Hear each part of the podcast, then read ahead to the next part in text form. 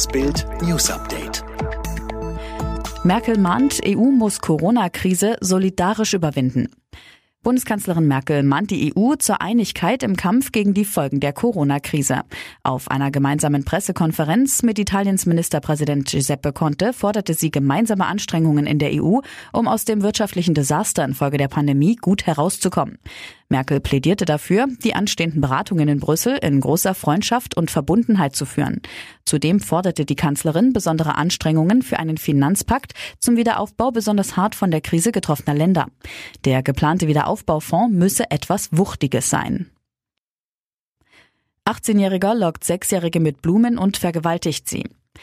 Er hielt Blumen in der Hand, sagte dem Mädchen, dort hinten auf der Wiese stehen noch mehr davon.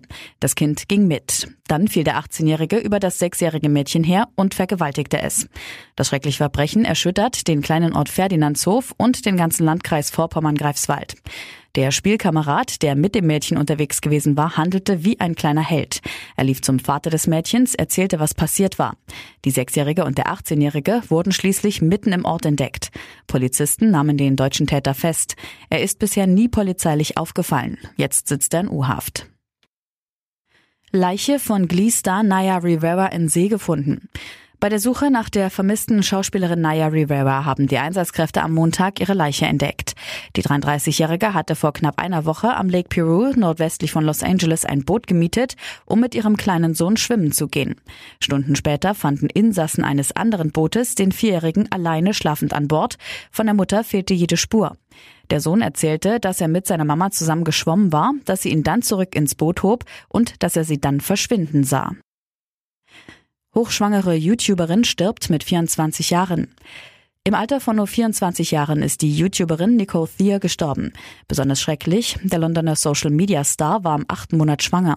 Die Geburt war nur noch wenige Wochen entfernt. In einem Post auf Nicoles Instagram-Account teilte die Familie mit, ich muss euch mit großer Trauer mitteilen, dass Nicole und ihr Sohn am Samstagmorgen verstorben sind. Auf dem YouTube-Kanal der Britin werden trotz ihres Todes weitere Videos erscheinen. Nicole hatte sie bereits im Voraus geplant. Ihr Partner Boga traf die Entscheidung, dass sie ausgestrahlt werden dürfen. Noch acht Länderspiele 2020. Der DFB-Plan für den Rest des Jahres steht und wir bekommen unsere Nationalmannschaft noch achtmal zu Gesicht. Nach den Absagen im Frühjahr wird die zweite Hälfte von 2020 die Länderspieljahreshälfte. Und das trotz EM-Verschiebung. Achtmal dürfen Yogis Jungs ran, sechsmal in der Nations League und zweimal bei Freundschaftsspielen. Die Kicks gegen die Türkei im Oktober und gegen Tschechien im November wurden am Montag terminiert.